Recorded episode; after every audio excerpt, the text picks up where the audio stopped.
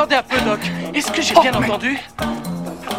Vous dites que vous avez fabriqué une machine à voyager dans le temps à partir d'une DeLorean? Faut voir grand dans la vie. Quitte à voyager à travers le temps au volant d'une voiture, autant choisir une qui est bien gueule.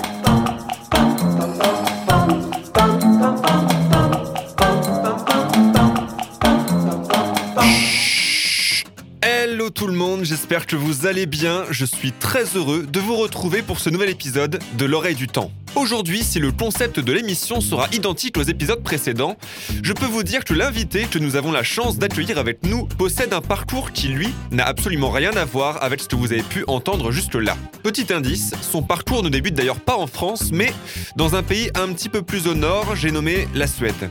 Alors, vous trouvez? Non? Bon. D'accord, ça reste encore très vague, mais j'aurais essayé. Écoutez, je ne vais pas vous faire attendre plus longtemps. Je vous propose de découvrir tout de suite notre nouvel invité. Vous êtes prêts? L'aventure commence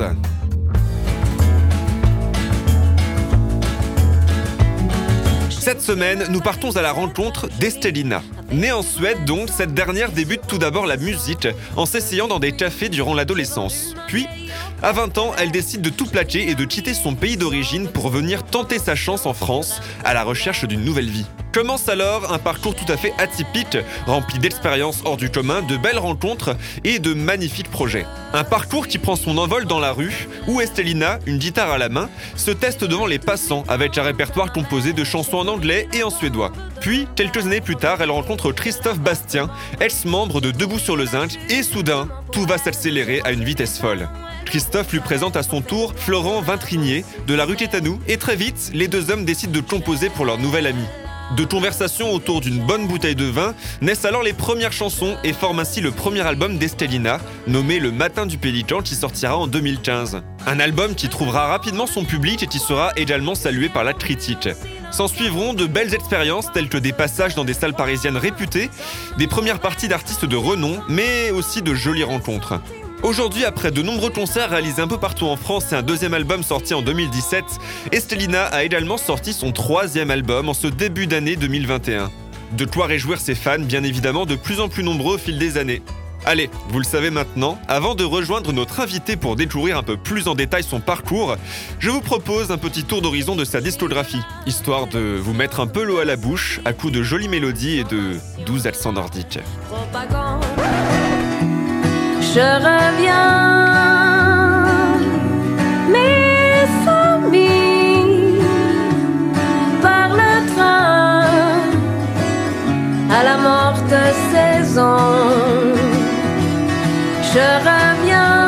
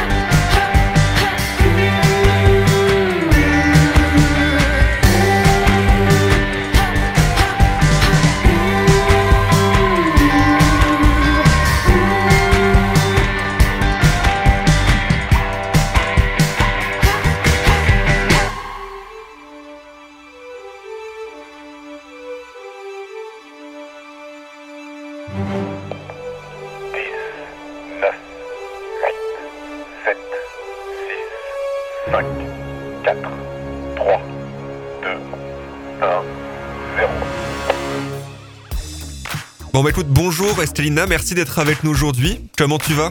Très bien, merci.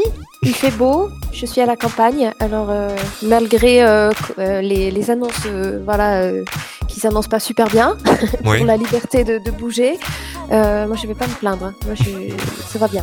Comment tu gères, tiens d'ailleurs, cette situation un peu, bah, un peu compliquée là en ce moment depuis plus d'un an maintenant Moi, je, moi ça va. Euh, J'ai personne euh, de mon entourage qui, euh, qui souffre de cette maladie. Enfin, il y a des gens qui l'ont eu, mais personne qui, qui a eu des gros problèmes. Et euh, donc, euh, je croise les doigts, je touche du bois. Et, euh, voilà, pour l'instant, je, suis profondément désolée pour tous ceux qui vivent des choses de, façon compliquée, parce que voilà, tout le monde n'a pas la chance de vivre à la campagne justement, ou, avoir tout le monde qui est en bonne santé. Mais voilà, moi je le vis bien. Moi je compose, je travaille, je, vais me balader. La seule chose qui me peine un peu, c'est de ne pas voir ma famille. Ça commence à faire maintenant. Voilà, ça fait plus d'un an que je ne suis pas retournée en Suède. Mais bon. Oui, bah, c'est une situation en effet qui pèse dans, dans la tête de pas mal de personnes. Mais bon, si, Oui. si dans ton entourage, il y a personne qui a eu des, des complications liées à, à ce virus, euh, on va, on va espérer que ça continue comme ça et on va surtout espérer que, euh, que la situation se rétablira au plus vite. Puis écoute, aujourd'hui, si on est là, c'est pas pour parler de, de- de toutes ces choses-là un peu, un peu plus négatives. On va essayer de se remémorer des bons souvenirs ensemble et, Oui. euh, et parler un petit peu de tes différentes années de carrière et de ton parcours parce qu'il y a beaucoup de choses à dire sur ton parcours. Et, euh, et puis pour commencer, bah écoute, je vais te donner la parole et te laisser choisir avant de lancer euh, mon générateur d'années. Je vais te laisser choisir une année qui t'a peut-être marqué ou dont tu as envie de nous parler aujourd'hui. Ouh là Euh, Oui, je pense que euh, aujourd'hui, euh, si je dois donner une année qui m'a vraiment marqué et changé ma vie, c'est l'année 2006 où, j'ai décidé de partir vivre en France. J'ai quitté mon pays, la Suède. À l'époque, je ne parlais pas français, je n'avais pas de, de, de tonnes d'argent pour me payer un, un séjour ici sans travailler. Donc euh, c'était euh, euh, vraiment une, aventure de trouver une façon de, de venir euh, ici sans, sans tout ça. Donc euh, j'ai eu un ami d'un ami d'un ami qui a accepté de m'accueillir chez lui pour un temps indéfini. Et c'est comme ça que mon voyage a pu se faire, enfin mon, mon départ a pu se faire. Il m'a accueilli euh, dans, dans le sud-ouest, en Dordogne, euh, à la campagne, pas très loin de Sarlat. Et euh, là a commencé mon aventure. Voilà, j'ai passé d'une vie où j'avais un appartement, une voiture, euh, euh, mais pas trop de raison de me lever le matin, à une vie très dépouillée euh, à la campagne. on n'avait pas d'eau, pas d'électricité, mais par contre le matin il y avait il y avait tout à faire. Il y a vraiment une vie à prendre en main et, et, euh, et un pays euh, à découvrir, tout à tout à construire. Pourquoi avoir choisi la France, tiens d'ailleurs? En fait, j'avais envie d'une vie euh, un peu imprévisible, euh, plein de couleurs, plein de rencontres, plein de liberté. Et en même temps, j'étais euh, assez jeune quand même, j'avais 21 ans. J'avais jamais voyagé toute seule, ni accompagnée d'ailleurs, pas bien loin. Et de partir vraiment loin sur un autre continent, ça me faisait trop peur, euh, pour tout vous dire. Mais euh, j'avais quand même envie d'un pays vraiment différent de là où j'étais. Euh, et la France me semblait être un pays plein de possibilités, plein de, fougue et de vie et de passion. de, là-haut, en tout cas, ça avait l'air. Et, je ne suis pas déçue. Et donc en arrivant, tu n'avais aucune base du français, tu es vraiment arrivé sans parler du tout la langue, c'est ça? Oui, en fait, j'ai pris des cours de français quand j'étais à l'école, et c'est peut-être ça aussi qui m'a fait balancer vers, euh, vers la France, parce que la langue française m'attire depuis que je suis toute jeune, mais je n'ai euh, jamais réussi à d'apprendre de, parler le français, en fait. J'étais trop mauvaise élève, donc euh, au bout de cinq ans de, français à l'école, je, ne- savais dire que bonjour, au revoir, je m'appelle Esquilina, et c'était à peu près tout. Donc j'ai dû tout apprendre ici, oui. Bon bah en tout cas, depuis ça a quand même bien changé parce que tu parles très bien français.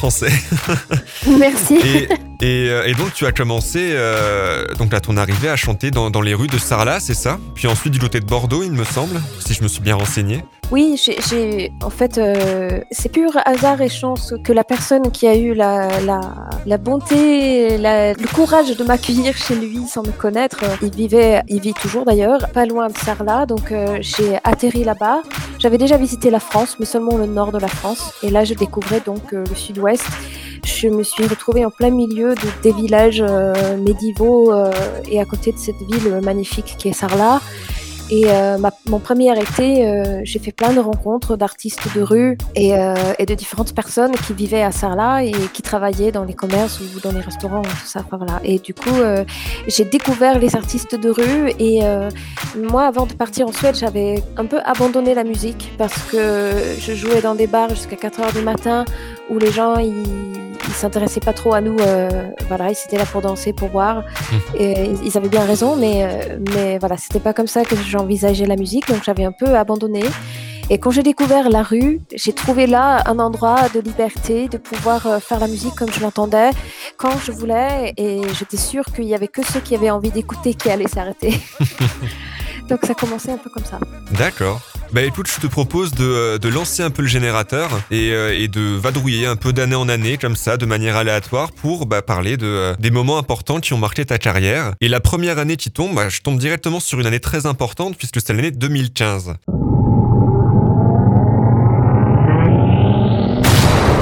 2015. Donc 2015, si j'ai bien tout suivi, c'est l'année où tu rencontres Christophe Bastien de Debout sur le Zinc et Florent Vintrinier de La Rue Tétanou. Et c'est l'année où tu sors ton premier album, euh, le matin, enfin ton, premier album euh, sous ton nom Estelina, le matin du Pélican. Euh, oui et non. Alors oui, c'était l'année où, nous avons sorti le- notre premier album, donc euh, le Martin du Pélican. Mhm. Mais j'ai rencontré Christophe euh, Bastien et, et Florent euh, On a commencé à travailler ensemble en 2012. D'accord. Mais du coup, il- on- on- pour respecter les, les règles du jeu, je, je- je vais parler de 2015. Donc, j'ai rencontré Christophe Bastien et Florent Vintrenier et ça a été aussi une année très décisive pour moi. Il y a un avant, un après en fait de, cette rencontre et euh, ça va faire bientôt, euh, ça va faire 9 ans qu'on travaille ensemble maintenant. On a très vite euh, eu envie de, de faire un album. Au bout de ouais, presque la première rencontre d'écriture ensemble, on, on a décidé de faire un album. On a décidé de monter un petit label ensemble Mhm. sous lequel on a sorti du coup le, ce premier album. Et ça a été un, un moment incroyable pour moi parce que je n'avais jamais vécu ça. J'avais jamais vécu une sortie nationale. Imaginez-vous, dix ans, même pas après mon arrivée euh, en France, euh, je sors un album en français. J'étais assez fière. C'était la première fois aussi que tu chantais totalement en français sur un album, c'est ça, non? Oui, tout à fait. Ça s'est passé comment, ça justement? Parce que ça doit pas être facile quand même, euh, moins de 10 ans après ton arrivée, de devoir chanter tout un album en français. Non, ce n'était pas facile. C'est vrai, c'est vraiment, ce n'était vraiment pas facile. J'ai vraiment beaucoup, beaucoup travaillé. Après, j'avais euh, une chance inouïe et, et, euh, d'avoir rencontré ces, ces personnes. J'ai une équipe euh, vraiment formidable autour de moi qui me soutient. Et donc, il y a Christophe Bastien qui, qui compose euh, les mélodies et Florent qui écrit les paroles. Et, et, euh, on a fait tout ça euh, ensemble. Enfin, j'étais présent au moment des- de, de l'écriture. Donc, euh, Florent, il, il a écouté ma- mes histoires. On a beaucoup discuté. On a passé dix jours et dix jours ensemble à, à se raconter nos vies. J'ai beaucoup raconté la mienne. et et c'est, il, il a distillé ça en, en- en paroles de chansons. Ce qui faisait que même si je chantais pas dans ma langue, je chantais quand même euh, des choses qui me tenaient à cœur et euh, qui me ressemblaient en fait. C'était vraiment un coup de grâce. Enfin, cette rencontre, euh, ça, a été euh, voilà, une rencontre touchée par la grâce en fait. Il y avait tout, tout qui aurait pu ne pas. C'est pas évident hein, d'écrire à deux, à, trois encore moins, et pour chacun de trouver sa place. Et voilà, maintenant ça va faire bientôt dix ans que ça dure, et il y a quelque chose qui est là naturellement et qui coule de source. On, on dit juste merci.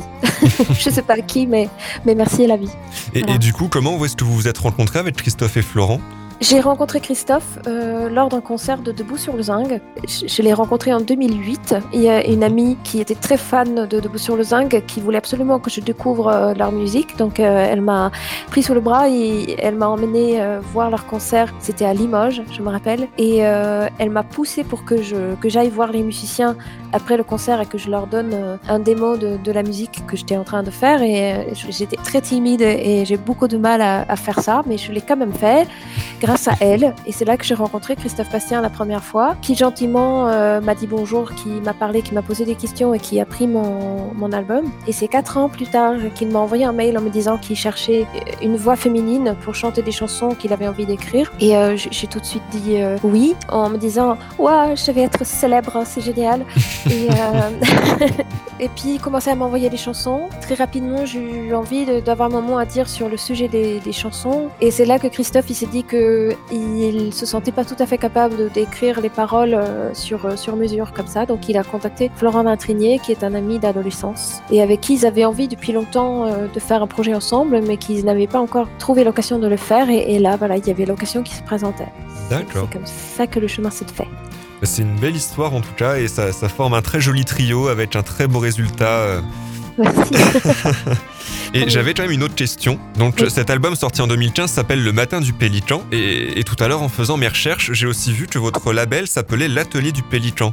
Pourquoi un pélican? Quel est le lien que vous entretenez avec cet animal?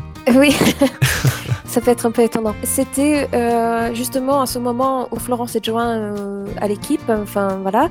Euh, au départ, Christophe et Florent, ils, ils avaient juste envie de m'envoyer des chansons et que moi je me débrouille de mon côté avec les chansons. Mais moi j'ai insisté pour qu'on se rencontre. Et ça me semblait étrange de travailler. Moi à l'époque j'habitais donc à côté de Bordeaux et eux ils étaient dans les Yvelines et dans l'Eure. Donc euh, ils ont fini par accepter qu'on se voit.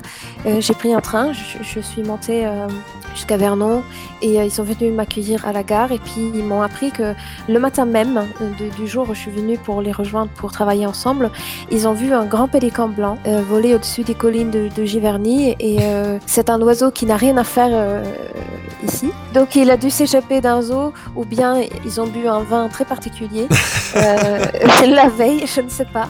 En tout cas, ils étaient trois de l'avoir vu et, et voilà, et on l'a- pris cela comme un, un bon signe, Comme un signe, c'est ça, ouais. ouais, un bon pélican pour l'avenir. D'accord, bah c'est ok, super original.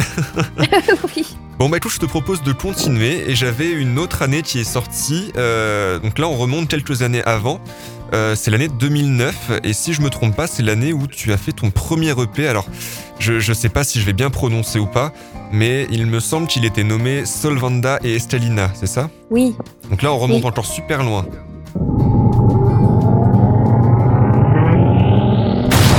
2009, super loin.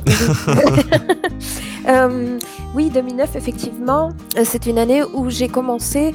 Alors, je vais essayer de faire cela dans, dans l'ordre. Euh, j'ai joué donc dans la rue de Sarlat pendant quelques années, euh, l'été, et j'ai rencontré un accordéoniste qui s'appelle Gilles de Bectel-Lièvre, qui est quelqu'un qui m'a beaucoup aidé à cette époque-là. Et il m'a présenté un autre musicien qui s'appelle Julien Estève, qui est à côté de Bordeaux. Et nous avons monté un trio ensemble, Mhm. avec lequel on a enregistré un album et on a, on a joué dans la rue. Et puis à un moment, le trio s'est dissous, mais j'ai continué à garder le lien avec Julien, euh, qui m'a ensuite euh, présenté Camille Rebaud, Denis Lemoigne et Simon. euh, je, je suis, je suis tellement désolée, mais je ne me rappelle plus de son nom de famille. C'était Euh, pas de souci. Et euh, nous avons monté euh, euh, un groupe qui, qui s'appelle Solvanda. C'était un groupe de folk, trad, rock and roll, euh, basé sur des compositions que j'avais faites et qui étaient la plupart étaient en suédois. Donc Mhm. on a on a quand même pas mal joué pendant une époque et on a fait un très bel album en 2013 qui s'appelle Pas à pas, Oui. dont, dont je suis très fière. Voilà, c'était vraiment un bel album. Et donc cette période-là, vous continuiez de, de- de jouer dans la rue? Vous faisiez vos premières scènes dans des bars peut-être? Ça se passait comment? Moi, je, je me suis vraiment, enfin, professionnalisée entre guillemets. Enfin, j'ai commencé vraiment à pouvoir payer mon loyer avec la musique en, en 2010, euh, Mhm. quand je suis devenue intermittente de spectacle. Avant ça, je, je, je- ne sais pas vraiment comment je me suis débrouillée, mais oui, j'ai beaucoup euh, vécu de ce que j'ai gagné en, en- en jouant dans la rue, de façon tout à fait illégale, comme beaucoup de immigrés, non?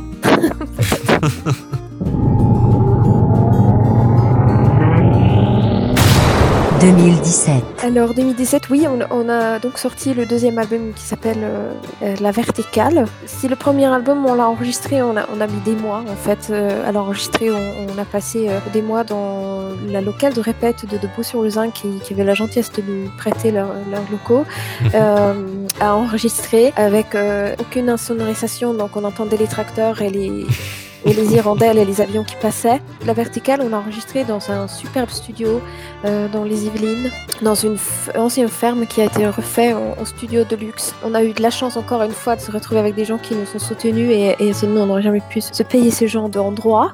Et euh, il y a euh, Alexis Campé qui est venu faire les, arrangements avec nous. C'est un très bel album qui, est très assez intérieur et peut-être celle qui est le plus sombre Mhm. parmi les trois albums, je dirais. Il y a quelque chose de plus intérieur, je trouve. Est-ce que vous aviez utilisé le même procédé du coup euh, euh, deux ans après pour écrire le texte Enfin les textes du coup du- de l'album? Oui, tout à fait. On n'a jamais vraiment arrêté d'écrire. En fait, on a continué à se retrouver euh, plus ou moins régulièrement euh, pour faire des chansons. Et là, la différence ici est peut-être que le premier était un peu comme une présentation. On apprenait à se connaître qui parle aussi du passé. Et euh, le deuxième, on, se connaît beaucoup mieux parce que euh, avec le temps, Christophe et Florence sont vraiment devenus des amis, euh, presque de la famille pour moi. Et donc là, on commence à, creuser peut-être de façon un peu plus profonde dans les sujets qu'on aborde, en fait. D'accord. Bah, J'ose imaginer du coup euh, la, question pour le, nouvel album dont on parlera un peu après, euh, qui est sorti euh, en 2021. Mais du coup, on va rester un peu en 2017 et donc j'imagine que cet album, tu as été amené à le défendre sur scène. Et donc j'avais noté plusieurs premières parties, dont par exemple, donc c'est un an après, en 2018, la première partie de Gauvin Cers. Est-ce que tu te souviens un peu de ce moment? Oui, je me rappelle, on était dans une chouette salle, on était en duo en fait avec, avec Christophe Bastien, je pense à ce moment-là. Parce que Christophe, qui est donc compositeur, il, a aussi à un moment donné choisi de quitter le groupe de Zinc pour m'accompagner sur scène. Euh, Décision très courageuse. Donc, euh, c'était un très bon moment parce que le public de, de Gauvincer euh, est un public vraiment très à l'écoute, qui aime beaucoup justement la chanson et qui écoute les paroles. C'était un, très bon moment on a eu un super bon accueil et Gauvin, c'est quelqu'un de vraiment adorable. Donc on a passé un très bon moment. Puis c'est des, des publics qui ont, je, je sais pas comment dire, c'est comme s'ils avaient le temps en fait. Ils sont, ils sont Ils sont curieux et, et- oui. Et parfois il peut avoir des erreurs de, de programmation et, et, euh, c'est des choses qui arrivent. C'est pas, c'est pas bien grave. Avec le temps, euh, je, je me suis vraiment rendu compte que aucun concert n'est pour rien. Even- même quand on a l'impression qu'il y a personne qui écoute, il y a toujours quelqu'un qui est touché. Je pense que je n'ai pas fait un seul concert euh, sans qu'il y a eu des retours positifs euh, quelque part. Et par exemple, une fois, on est parti jouer dans les Alpes, en haut du, montagne, j'allais dire, euh, dans un tout petit village, euh, euh, dans un tout petit café où il y avait euh, 20 personnes dans le public. Et ce concert-là, ben, il y avait un homme qui nous a programmé plus tard pour qu'on vienne jouer à Oslo, en Norvège. Comme quoi, il y a des endroits où on pense que voilà qu'il n'y a pas de graines qui sont semées, mais en fait, ça ne sert jamais à rien de, de- de faire un concert, même pour un public qui n'est pas forcément euh, fan de ce qu'on fait. Du coup, vous l'a- vous l'avez fait ce concert à Oslo? Oui, tout à fait. Ben, C'était un peu frustrant pour moi parce que euh, depuis ces dix ans qu'on travaille ensemble avec mon équipe, euh, on n'a pas pu aller une seule fois en Suède ensemble. Donc euh, là, on était juste à côté, donc j'étais un peu frustrée. mais euh, mais j'étais quand même heureuse parce qu'on s'est retrouvés. C'était en mois de février, euh, il me semble que c'était en 2018 justement, et on a fait trois ou quatre concerts là-bas et euh, bah, ça a été super. C'était un public un peu averti du coup, qui avait un lien entre la France et, et la Norvège en fait, qui sont venus nous voir. Il y avait plein de neige, c'était super.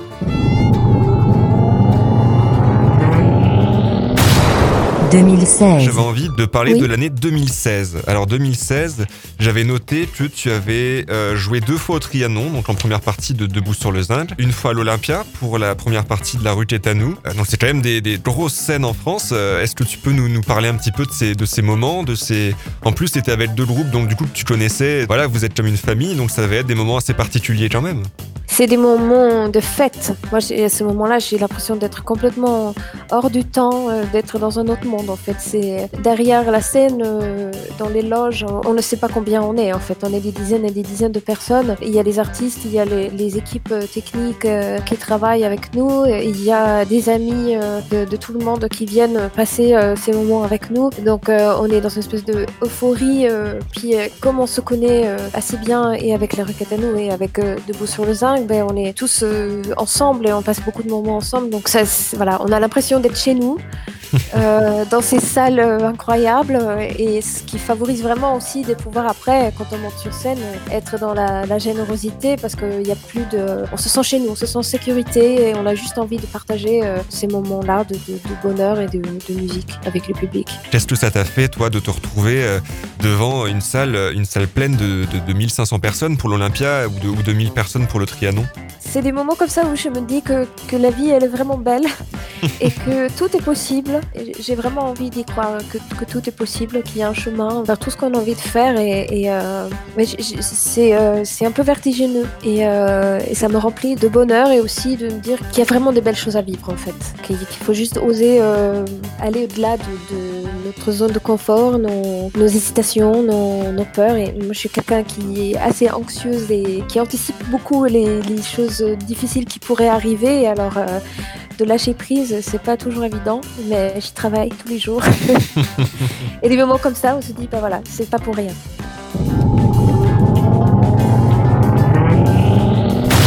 2021. Donc, euh, bah, est-ce que tu peux nous parler un peu de ce, de ce nouvel album? Oui, alors où commencer En fait, on a commencé à, à travailler les chansons de cet album déjà en, en 2017. Et en 2018, euh, commençait le, le vrai travail euh, dessus, de composition un peu plus... Vraiment, c'était mis. Et euh, on a commencé à travailler les arrangements. Et mon, mon envie à l'époque, c'était de faire un, un album de trio avec Christophe Bastien et avec euh, Nolwenn Lesour, qui était ma contrebassiste et amie, enfin qui est toujours une amie, mais plus ma contrebassiste mais qui nous accompagnait pendant six ans. Et bout de six ans de concerts euh, et, d'aventures ensemble, euh, j'avais envie de, faire voilà, ce troisième album, que ce soit vraiment un, travail de groupe et euh, un son de groupe, une espèce d'aboutissement de ces six années ensemble. Donc on a commencé à arranger l'album comme ça. Et c'est en 2019, euh, oui, c'était peut-être un mois à peu près avant de, rentrer en studio. Nolwenn, elle, elle nous a annoncé qu'en fait, elle se rendait compte qu'elle avait envie de faire autre chose, qu'elle sentait qu'elle allait pas avoir l'énergie de, de nous accompagner jusqu'au bout de cet album. Et euh, quoi faire d'autre que de lui dire euh, merci de, tout ce que tu as fait et de lui souhaiter le meilleur. Et, euh, donc, elle a quitté le projet à ce moment-là. Et avec Christophe, on était donc c'était on, était en 2019 et c'était une année très particulière pour tous les deux, même pour le label. On était tous un peu dans un espèce de creux de vagues euh, d'énergie, de motivation et dans nos vies privées et dans, dans le professionnel. On ne pouvait pas accepter de ne pas entrer en studio comme prévu avec Christophe. On avait vraiment besoin de ce moment-là.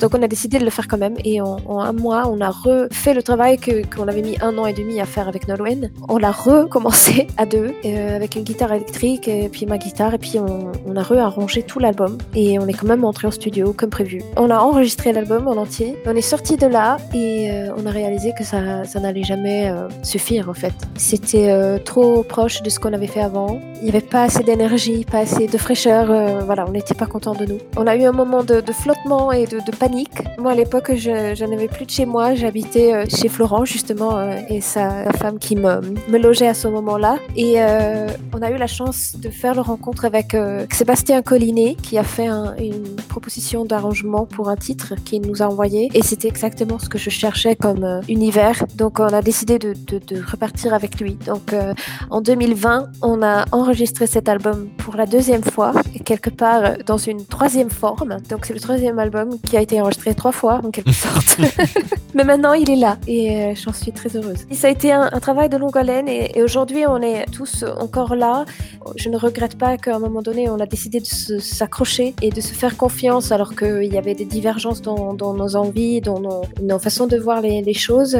Voilà, il y avait un peu tout pour lâcher en fait et on l'a pas fait et j'en suis très contente. Mais du coup sur l'album il y a aussi, euh, je me suis beaucoup plus investie dans, dans la composition, donc euh, j'ai fait quasiment la 40% peut-être. On a fait certaines chansons ensemble avec Christophe, euh, certains il a composé lui-même et puis certains j'ai composé toute seule. Et il y a deux jeunes auteurs-compositeurs qui se rejoignent à nous, donc il y a Nance Vincent qui a, qui a fait les paroles de deux chansons et Diego Jarnet qui a fait la musique de- d'une des chansons. D'accord.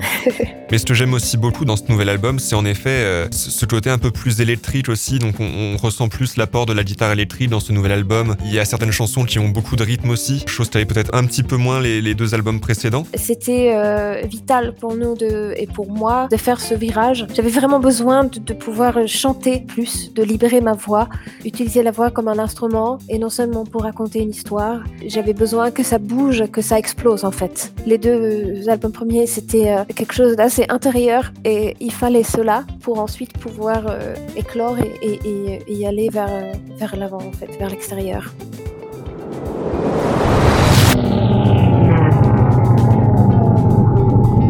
2030. On, on se rapproche doucement de la fin, mais j'avais quand même une dernière année et je vais te demander de prendre un peu de recul et de t'imaginer en 2030. Euh, où est-ce que tu te vois? C'est pas facile.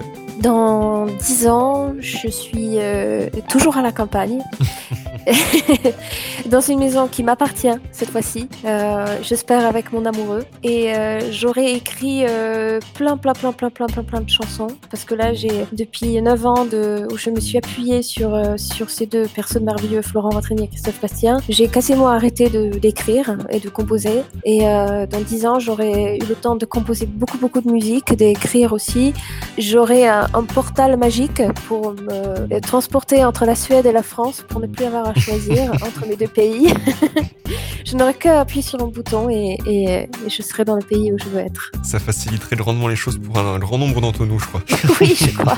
Est-ce que tu, tu as des, des projets futurs euh, Est-ce que tu as prévu de rechanter en, en suédois euh, un jour? Oui, je suis en- actuellement en train d'enregistrer un autre album. Euh, J'ai mis en musique des poèmes d'un poète suédois Mhm. qui s'appelle Thomas Tranströmer. Euh, il a gagné le prix Nobel en 2011 et c'est un poète euh, complètement fantastique. Voilà, je, suis- très fan de ce poète. Donc, euh, à travers ces dix années, j'ai mis en musique petit à petit des poèmes qu'il a fait et l'album est en train de se faire là actuellement. Donc, j'espère pouvoir créer des ponts justement avec la Suède aussi, de pouvoir aller chanter aussi là-bas. Puis, je me suis mis à, à- composer et écrire en anglais. Je travaille avec avec une amie euh, qui est auteuse-compositrice qui est en Suède, avec qui on, on fait du ping-pong de, de paroles. Mhm. Elle travaille actuellement comme infirmière dans cette période euh, particulière, Oui. mais elle a quand même le temps d'écrire quelques lignes de- entre les vaccins. ou Oui. Je sais pas quoi. ça, ça doit peut-être aussi lui, lui changer les idées lui permettre de, de s'évader un peu dans l'écriture euh, entre justement deux périodes un peu comme ça où, euh, où elle doit travailler et pas forcément voir, voir le jour. Quoi. Oui, c'est ça. Mais il faut, je pense qu'il faut pas hésiter en ce moment de se- s'autoriser de, de rêver et de imaginer euh, tout ce qu'on veut. Il faut, il faut absolument s'autoriser de, de s'évader encore plus maintenant que jamais, je crois. C'est clair, je suis totalement d'accord. Et je trouve que c'est une belle conclusion pour, euh, pour cet épisode. Merci beaucoup, Estelina, d'avoir été avec nous. On va suivre du coup euh, tes futurs projets avec, avec attention et puis on a hâte que, que ça sorte. Merci. Oui, moi aussi. Merci d'avoir eu le courage de m'écouter. Merci beaucoup. Waouh Quel parcours Je remercie très chaleureusement Estelina d'avoir accepté l'invitation et d'être venue avec sa douceur naturelle pour nous parler de son parcours et des moments importants de sa carrière. Je vous remercie vous également d'avoir écouté cet épisode et je vous invite à foncer la suivre sur les réseaux sociaux pour ne louper aucune de ses actualités. Quant à moi, je vous retrouve très vite pour un nouvel épisode. Qui sera le prochain ou la prochaine à partir en voyage? Mystère. Bye